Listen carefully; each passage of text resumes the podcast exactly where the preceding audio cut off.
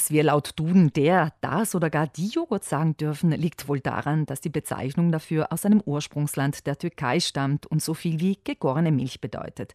Die Herstellung von Joghurt ist also gar nicht Teil der alpenländischen Tradition.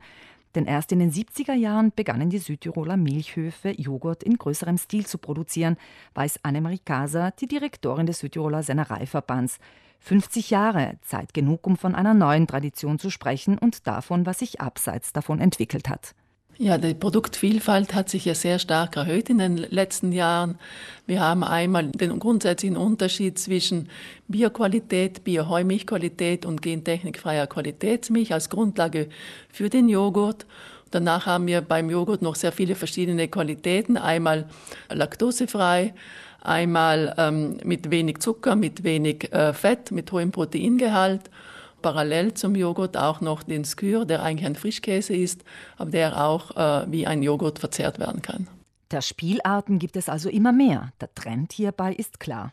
Die Leute suchen verstärkt Produkte mit Zusatznutzen, also auch Produkte, die der Gesundheit äh, gut tun. Und auch sehr viele, vor allem äh, Sportlerinnen und Sportler, verzehren verstärkt Produkte mit äh, höherem Proteingehalt. Und daher haben wir uns auch hier natürlich angepasst und diese Produkte auf den Markt gebracht erklärt die Direktorin des Sennereiverbands.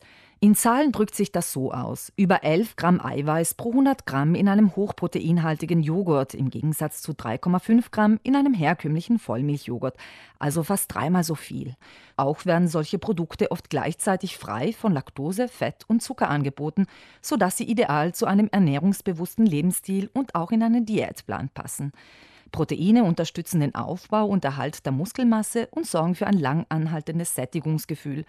Der hohe Gehalt an Kalzium wirkt positiv auf Knochen und Zähne.